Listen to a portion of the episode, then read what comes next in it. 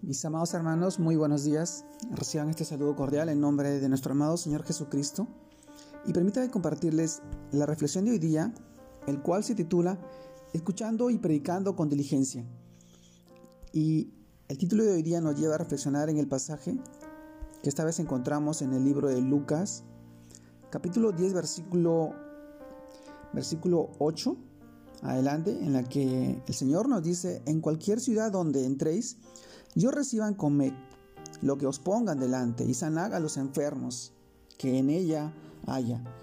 Y decirles, se ha acercado a vosotros el reino de Dios. Mas en cualquier ciudad donde entréis y no os reciban saliendo por sus calles, decid, aun el polvo de vuestra ciudad que se ha pegado a nuestros pies, lo sacudimos contra vosotros. Pero esto es saber que el reino de Dios se ha acercado a vosotros. Mis hermanos, el título de hoy día nos lleva a reflexionar en el pasaje de, hoy, Lucas capítulo 8,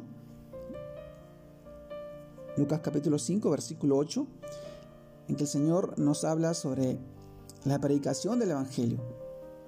¿Y será que en este tiempo sucede lo mismo que en la época de Jesús?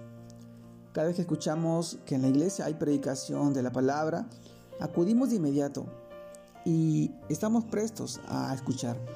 Pero también hay personas que no deciden escuchar o no asistir a, la iglesia.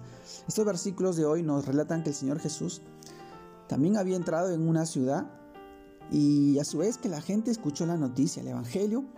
La casa donde él se encontraba predicando la palabra se llenó de completamente, de tal manera que ni por la puerta podían entrar. Así era la predicación del Señor cuando él hablaba. La predicación del Evangelio de Jesucristo es el medio que Dios escogió para la salvación de los creyentes.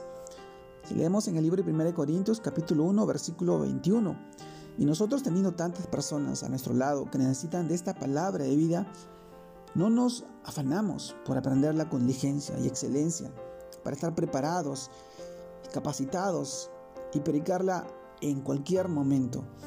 Mis hermanos, recordemos que Dios nos ha dado este ministerio de la reconciliación.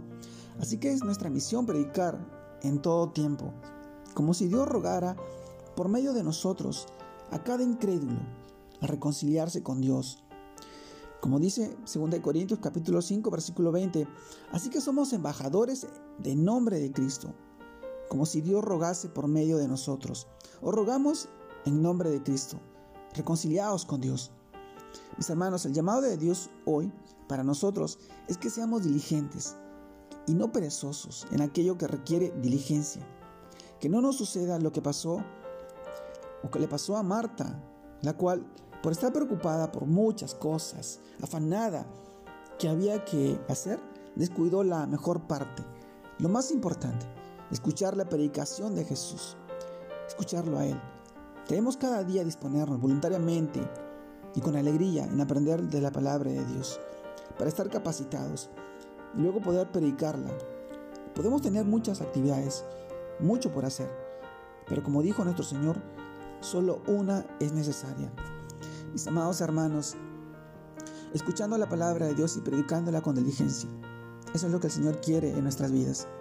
Y es lo que quiere también en tu vida, que te sigas preparando, que te sigas capacitando, que sigas confiando más en Él y en la palabra de sanidad y de vida eterna que nos ha mostrado y nos ha dado. Y está hoy al alcance de nuestras manos.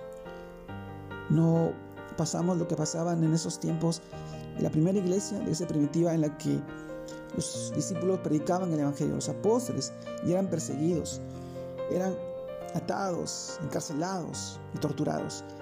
Hoy los tiempos han cambiado, exhibe, se exhibe tipo, de, otro tipo de persecución, pero eso nos insta a seguir predicando en el nombre de Jesús la palabra, el Evangelio, que está al alcance de todas las personas.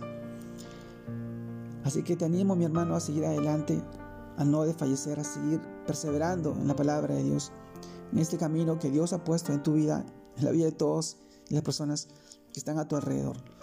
Te mando un fuerte abrazo, Dios te guarde y te bendiga, que sigas creciendo en el Señor, para bendición de tu hogar, de tu hogar y tu familia. Saludos a todos mis hermanos. Un abrazo grande a la distancia. Dios los bendiga.